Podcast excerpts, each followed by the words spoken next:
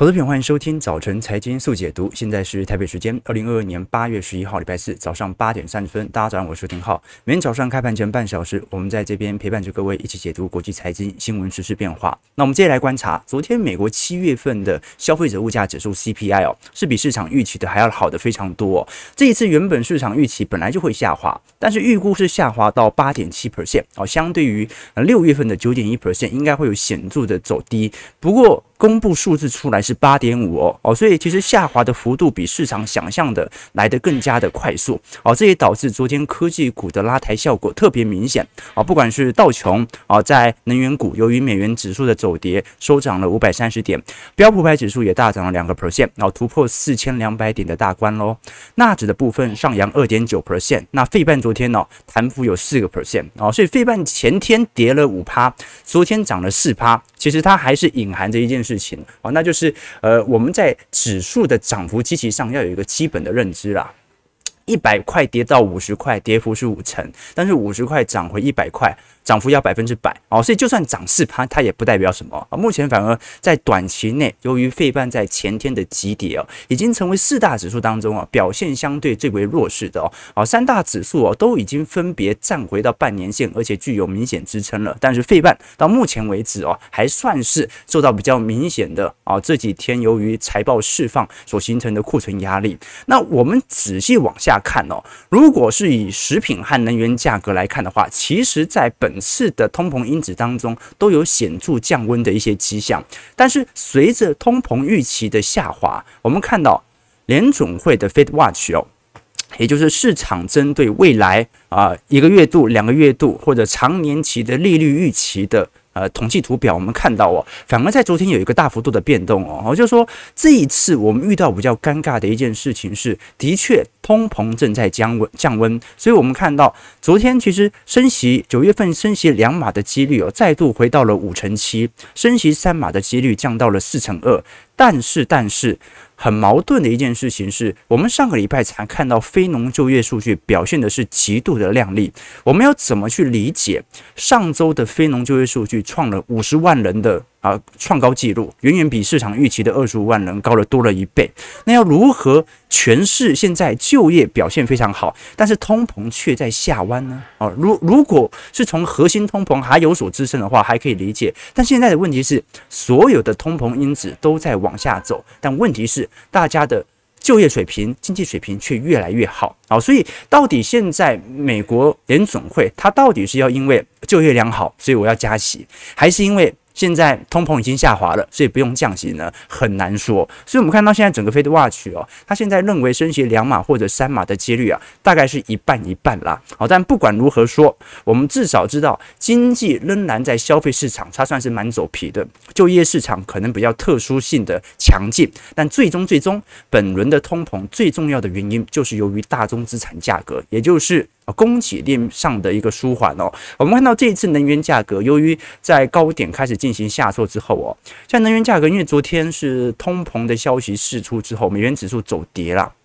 所以昨天稍微对原油价格有点拉抬，不过也大概差不多，西德州原油大概在九十块左右，哦，布兰特原油大概在九十六、九十七块左右哦，都还是相对于高点跌了不少。但如果针对目前整体市场的一个下跌情形，我们看到哦，因为美国汽油价格已经连续两个月开始走跌了。七月份的 CPI 的能源部分的降幅是三点二 percent，那包括啊，如果是从现货的燃油价格啊，也有下降哦。那包括现在在八月初，其实美国已经有部分的机票价格也在往下跌啊。现在大概整体机票的价格跌幅大概呃，相对于六月份大概是下跌七个 percent 哦。所以我们看到现在能源价格的 CPI 应该也会正式见顶了。在这种状态底下，我们接下来如果要看到呃全球的通膨。加速的下降哦，基本上最终还是看一下能源是否能够持续的维持目前的跌势哦，因为核心 CPI 哦，你不可能期待它跌得太快。如果核心 CPI 跌太快哦，那完全就是直接进入经济衰退了，对吧？好，所以最好的方式是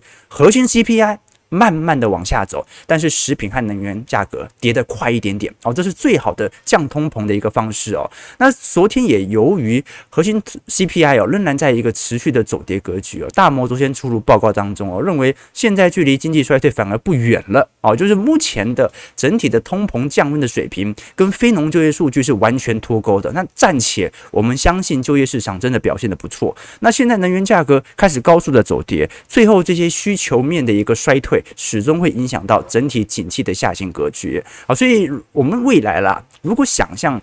联总会的目标政策利率两个 percent 的通膨哦，呃，要回到这样的一个位阶，现在大摩预估最乐观、最乐观都要到明年下半年的时候，也就是说，很有可能本轮的景气下行区间已经走完了。好，比如说明年一季度、二季度已经到底了。甚至通膨都还不会推到两个 percent 哦，原因就在于哦，现在在呃整个原油的开采市场仍然没有大幅扩大的一个迹象在。我们把长天期的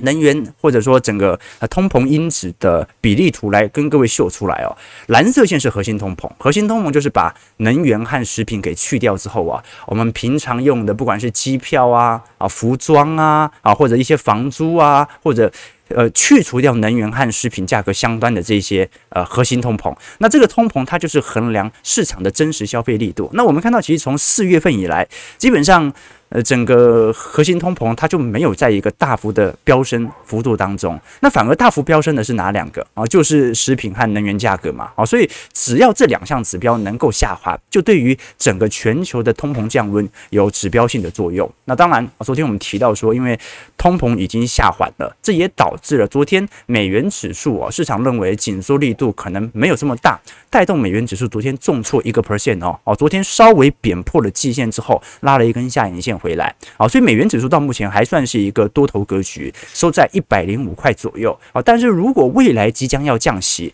那么美元指数的头部就会慢慢的建立。我们都很清楚，其实，在整个升息周期当中哦，本轮当中卖压力度最大的都是一些非必需消费类股。我们看到这张图表啊，是一些消费性电子产品的走势。那我们看到，在过去一段时间呢，具有强大跌幅的时候啊，通常都是在一个相对比较紧缩或者升息区间。那今年以来哦，现在这些非必需的消费类股啊，就讲电子消费产品啊，跌幅大概也有十八个 percent 啊。如果我们把全球的各产业部门来进行一个加总，各位会发现，呃，在过去一年当中表现最亮丽的哦，其实如果以标普五百指数板块，我们以个股来看啊，不以资产来看啊，以个股来看的话，表现最好的是制药业。哦，就是做药的、打疫苗的。那表现第二好的是必须消费类股。哦，这些必须消费类股有一点类似零售啊，或者食品啊。啊，它要进行出售的时候，它势必要反映通膨。再第三个就是能源了。那我们看到，自从从保险业、材料业、科技业开始啊，几乎全部都是负报酬。而表现最为差劲的是哪一项？就是我们刚才所看到的消费性电子产品、非必需消费类品。哦，在这种状态底下，我们也看到了它的跌幅最重。那如如果紧缩政策即将要趋缓啊，大家开始预估联总会明年要降息了，这些类股的弹幅也会最为明显。好，其实各位已经很明显感觉到这种升息已经来到，嗯，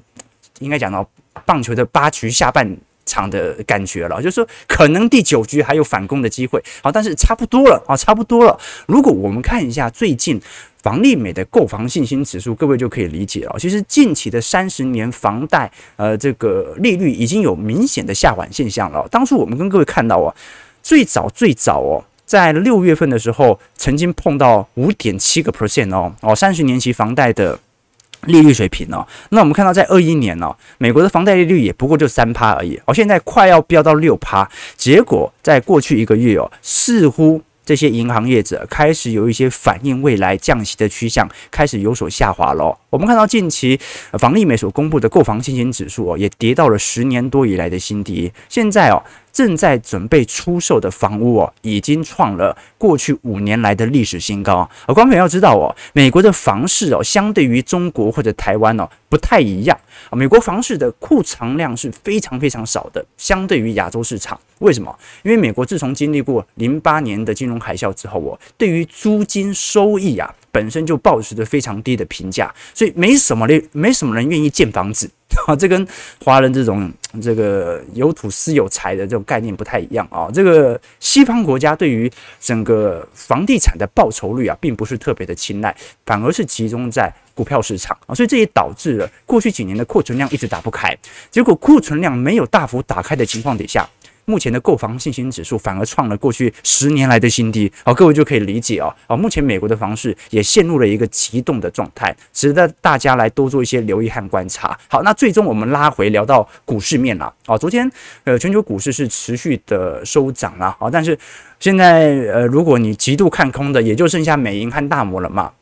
我们了解一下啊，当全球股市正在进行大反弹的同时，这些看空的投行，他们到底认为八月底到九月初就必须开始急挫的原因是什么啊？其实大摩他的看法很简单哦，除了刚才我们聊到的这个升息的呃末段循环以及经济数据的脱钩之外哦，另外一个重要原因来自于哦，嗯，大摩会认为说现在的弹幅它算是一个蛮自然的现象。我们看到在过去几次啊，不管是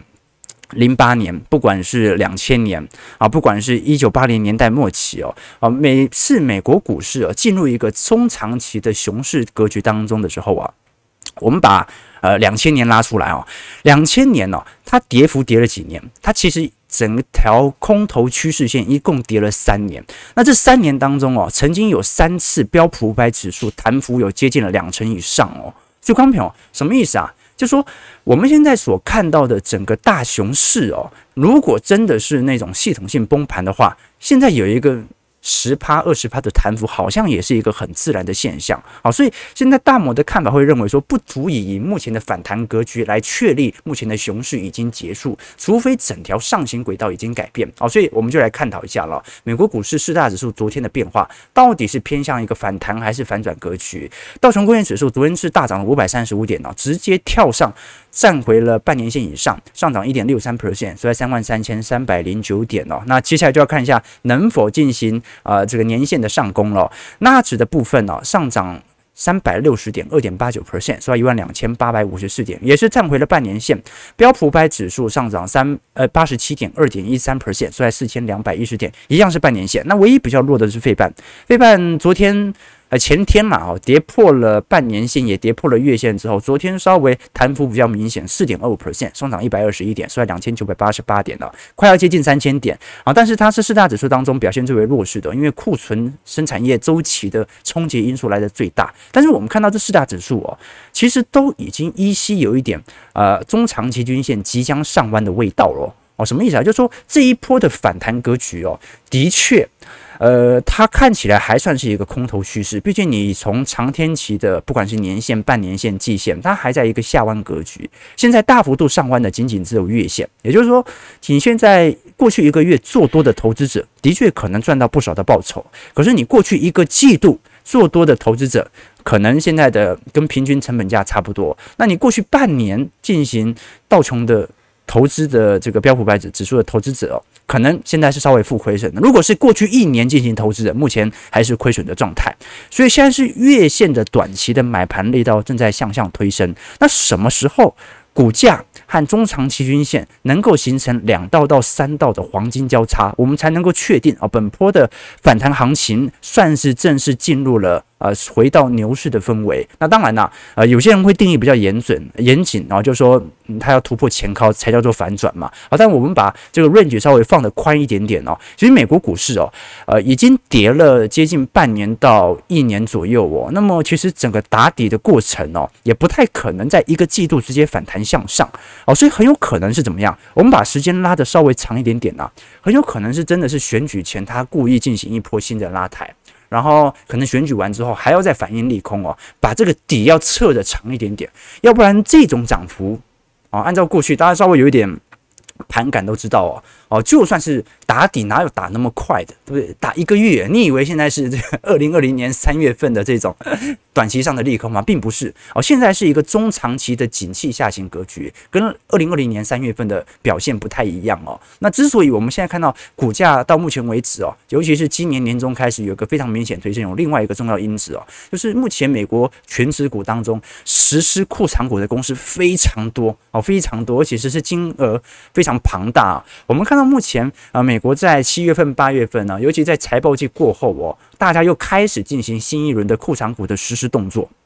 现在整体每周的实施金额来做观察，其实速度非常快哦。也就是说，现在我们所看到的，呃，美国有一些中小型个股啊，之所以它的价格能够快速的飞增，来自于大量的减少在外流通股数。那你股数减少，市值不变，股价当然就会有所提升啊。所以现在的有趣的迹象就是，整个美国股市它现在面临的是一种呃转捩点或者拐点的现象。至少从经济数据看起来是正在发酵的，但是从股市层面来看，这一波也是急涨。所以美国股市跟台股一样啊，就是说急涨的当中，它其实没有太多的散户参与其中的行情。好，那有没有可能硬是给他拉到十一月份的中期选举呢？那总不可能在十一月份以前，美国股市再破底，然后再进入系统性风险吧？啊，这个是呃，我认为至少在政治层面上啊，啊，所有的呃政策啊，几乎是一致的，在中期选举以前进行强烈的一个拉抬的，所以值得观察了。我认为整个美国股市算是进入一个下行区间啊，但是现在整体的。盘势应该要再拉得久一点点，会比较健康了哈，不太可能这样子一路急弹上去哦。好，那我们今天八点四十六分哦，为什么我们刚才特地聊一下库藏股实施的问题和美国股市货币政策的变化？因为我们今天要聊一本书啊，叫做《投资的奥义》哦，啊，这本书是由金周刊啊这个出品的哦。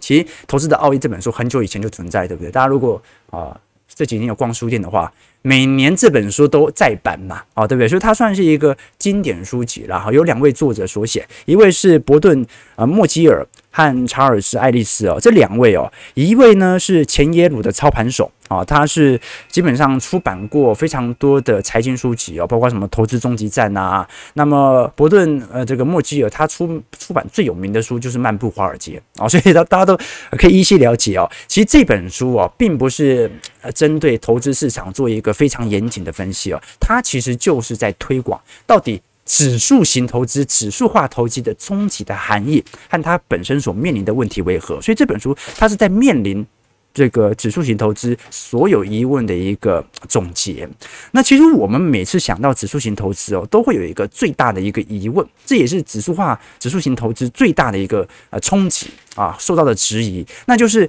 你怎么敢肯定目前我们所看到的美国股市它不是一个非理性繁荣、虚假繁荣呢？啊，什么意思啊？就是说我们之所以投资股市，是相信指数型投资，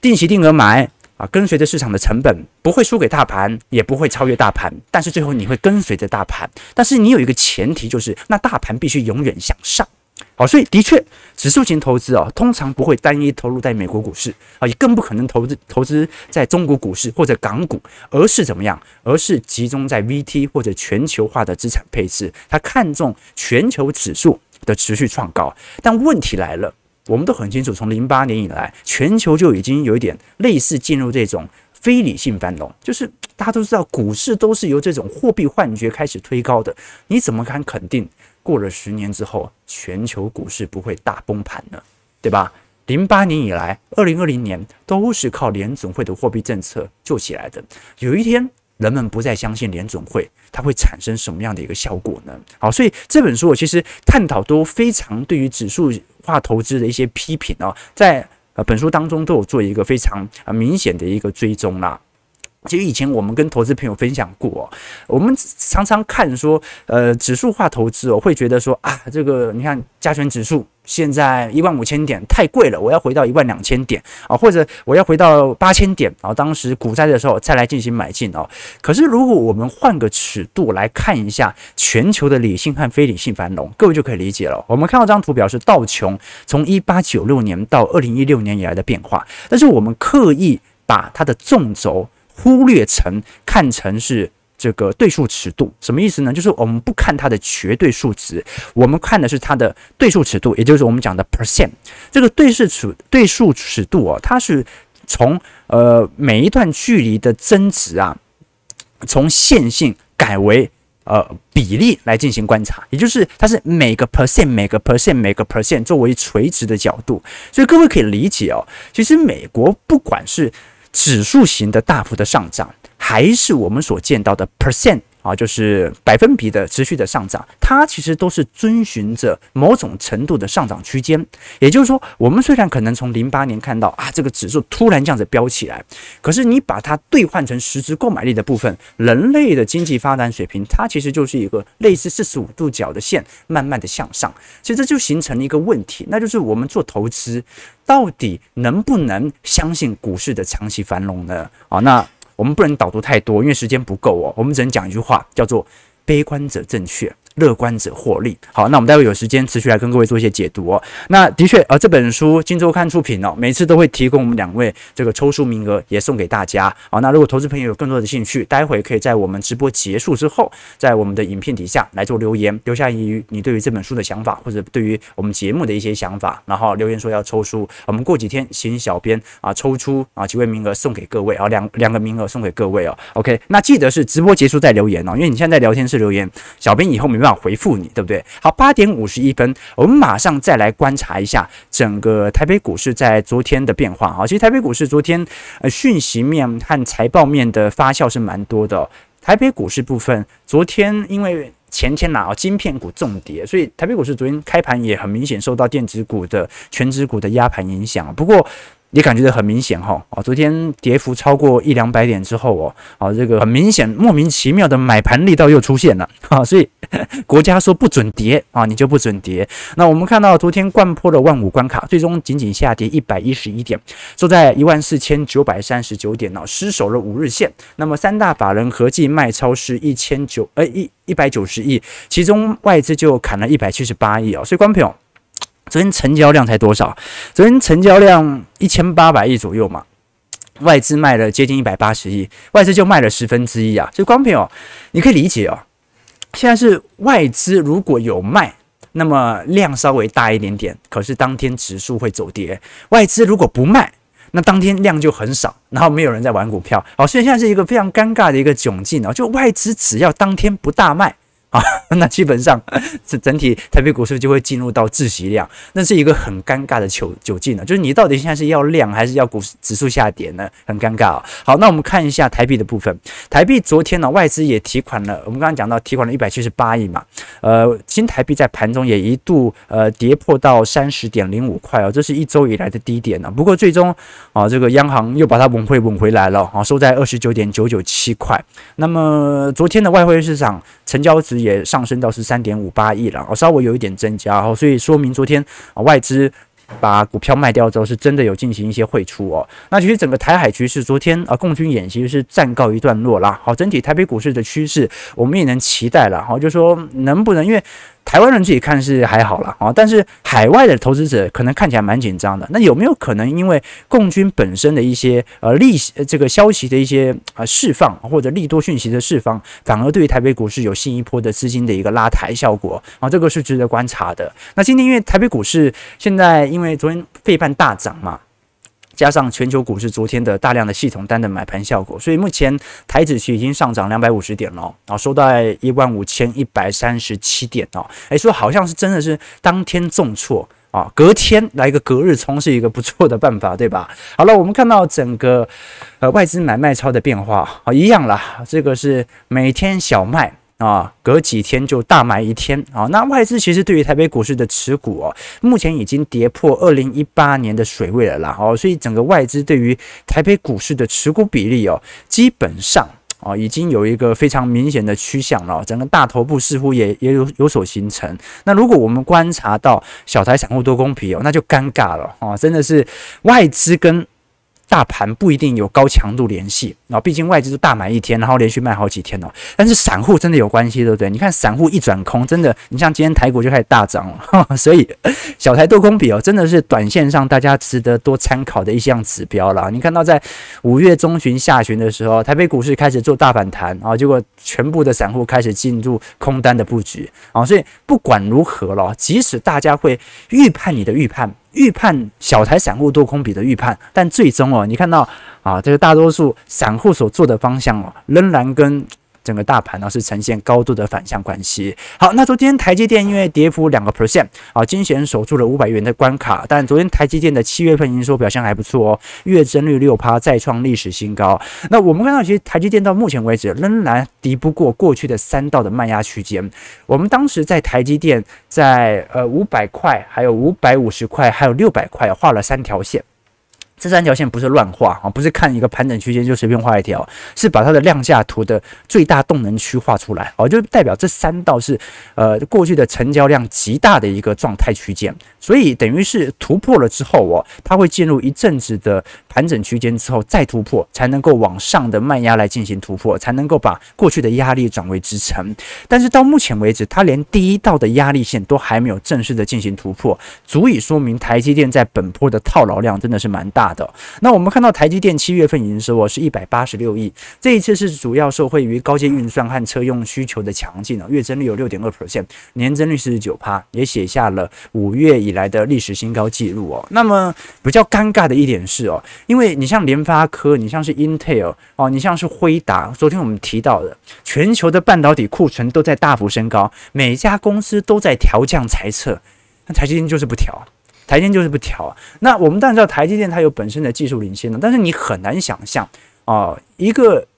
全球市占超过五成的公司，居然会不受景气的冲击影响，这很难想象啊，所以我不太相信台积电在这一次的利空冲击当中哦，完全不调降财测，而可能它时间稍微延后，但是它不太可能完全不调降，要不然就不会每个月营收创新高，每个月。股价都在往下跌了吧？哦，所以这个是值得观察的了哈。目前真的是呃，在一个我我们常讲说财报面到底有没有参考的意义？当然是有了，财报面是说明这家公司中长期它有没有一个向上的空间。但是真的能够看财报面来选择择时的时机吗？好像不太适合，对不对？你包括昨天联发科也公布了七月份的营收啊，四百零八亿。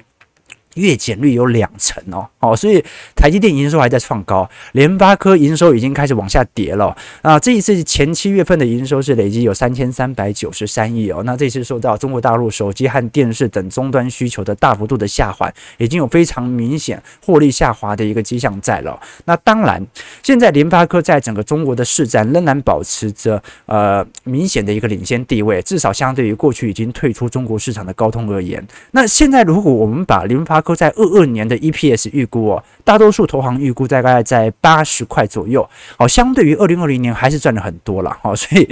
今年哦，算是一个非常明显的股价反映明年的这种获利衰退的迹象。去年二一年联发科赚了七十块，今年赚八十块，明年预估会赚到七十一块，会累积大概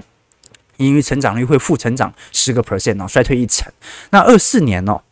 要看到时候中国市场能不能走出目前的景气下行区间，好，所以等于是联发科在本轮牛市最好的一年，在今年已经先股价反应完了，现在就在反映明年的经济走皮了。那么如果观察一下联发科本身的呃库存周转天数啊，反正有趣的事情，它相对于第一季稍微有点下缓哦啊，不过仍然比均值高非常多啦。联发科的过去的存货周转天数大概在八十二天，现在一百零四天嘛，啊，所以现在从今年的第一季开始哦，联发科就一直保持在一个呃高周转天数的一个区间啊，这说明它的货也卖不掉嘛。那加上外资的卖压系统单又持续的发酵哦，现在联发科的外资持股比例哦也下滑到一九年的水平喽啊，所以表现还是十分的弱势。那我们看一下昨天啊，法说会公布的是红海，红海很有趣哦，红海是这几只权值股当中哦，这个明显去。财报表现的不错，财测上调，而且股价还真的在往上走的哈。你像联发科这个台积电是财报不错，然后结果股价在往下跌嘛。那我们看到红海法说的部分哦，红海股价目前已经站回到所有均线之上了哦。所以这张股票很有趣哦。就股市在涨的时候没他的事情，股市在跌的时候，诶，他怎么不跌呢？我们看到鸿海法说，昨天第二季的财报已经出来了，这一次受惠于消费和智能产品的出货成长啊，第二季反而是三率三升哦。啊，税后纯益创同期新高啊！全年展望哦，它也把下上调变成成长，下半年的毛利甚至都会持续的进行拉抬。那第二季的营收是一点五兆，季增率七点三趴，年增率十一趴，哎，很有趣的迹象、哦。全球库存水位在爆表，但是红海的毛利率居然还在往上升，那很有可能就是因为切入到电动车市场之后哦，对于整个集团的明显的带动作用。我们看到目前红海哦已经宣布啊，不管是传统车厂或者新车厂的合作伙伴非常多了，不管是啊今年台湾就要即将要。推出的啊，这个它的新车款，红海的车款，它跟裕隆汽车合作的，那包括欧洲的顶级豪车集团斯特兰提斯啊，或者像是我们看到台湾的 Gogoro 啊，电池交换技术哦，那不管是熔碳啊，或者一些啊电池技术啊，其实目前也跟宁德时代在进行强高强度的一个竞争，所以红海算是什么？红海算是那种。二二年受到冲击，但是二三年持续增长的股票，来自于内部的产业转型非常的明显，所以值得观察的一点哦，是这种牛皮股哦，它每年的殖利率也不是特别亮丽啊，大概三趴到四趴啦，可是股价真的相对于其他的电子全值股啊，来得更加的稳定啊，值得大家来多做些留意哦。这种股票就是你买了也不用怕。啊，那你买了一年，不期待它涨多少啊？它唯一会大涨都是郭台铭选选总统的时候嘛，所以你可以趁现在买，赌它过两年选总统，对不对啊？好了，那不管如何，啊，这一次在法说会当中也特别提到啊，中国紫光的疑虑啦，啊，因为这一次呃，红海参与了紫光的投资哦。过去紫光曾经破产重组嘛，那主要它是针对一些啊半导体厂的一些呃收购啦，好，所以现在紫光投资刘扬伟特别提到，它是进行财务投资，主要是进行一些获利投资不错，啊，希望和客户和供应商做一个中长期的合作，来为下个世代的半导体来做一些新的布局，好，所以值得观察，值得观察。那九点零一分，我们看到台北股市上涨两百三十八点，好，今天预估成交量突然变大了，哦，两千四百亿左右哦。收在一万五千一百点左右，那整体指数的一个带动，外资今天肯定是有非常明显的系统单的回补。那我们今天特别观察的一点就是，哦，这种量能上的回归，能不能顺势的带动啊台北股市攻破季线呢？要不然你从基期角度来看哦，啊，这个人家都在半年线以上了，对不对？现在我们季线都过不到啊，但是哦。啊，现在一旦碰到季线啊，空单的布局就会开始产生，这很明显嘛，啊，对不对？按照目前的格局，今天小台散户应该又要做空了嘛，对不对？这个拉高做空嘛，拉拉高空，啊，所以要观察一下哦，哦，这一波呃，其实刚好是近期在这个龙卷回补啦。所以股市真的跌不太动啊！等到八月、九月结束之后哦，就要看一下台北股市的反压力到会不会开始涌现哦啊，值得大家来多做一些留意。好，我们九点零二分，最后聊个两分两分钟来推荐一下这本书哦。每次都对这个出版商都不太好意思，对吧？讲两句就讲完了啊，对不对？就就就没办法讲太多这个更多的一个分析啊。不过因为这本书很简单。它真的就是针对指数型投资所得到的一些疑虑来跟各位做一些交流和观察。我们过去跟各位提到说，到底到底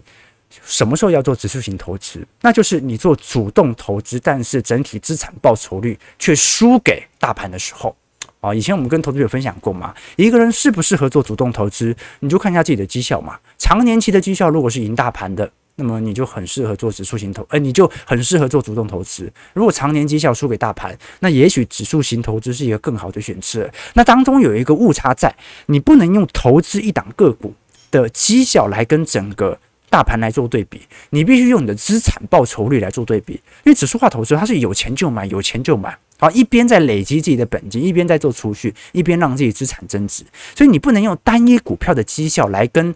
人家的资产报酬率来做对比啊，这很重要哦，因为是人都会留一些备用金的嘛，你必须把这些备用金都算进去，来搞清搞清楚你整体的资产报酬率有多少。好，那么超额报酬就有个问题了，就是指数化投资哦，一直以很疑虑一个问题，就是超额报酬真的存在吗？因为如果这个市场它是一个效率市场，也就是它反映着现有市场的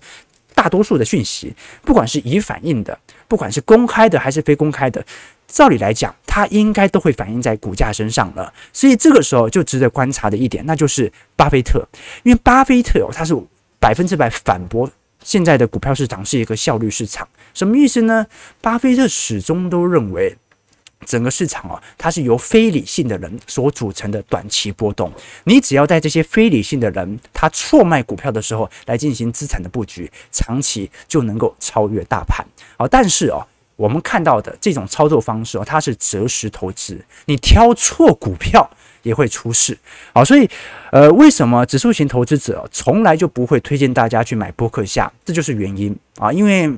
啊，过去十年他输给标普五百指数嘛，啊，但是过去三十年他赢标普五百指数嘛，那为什么过去十年会输呢？因为他所持有的股票，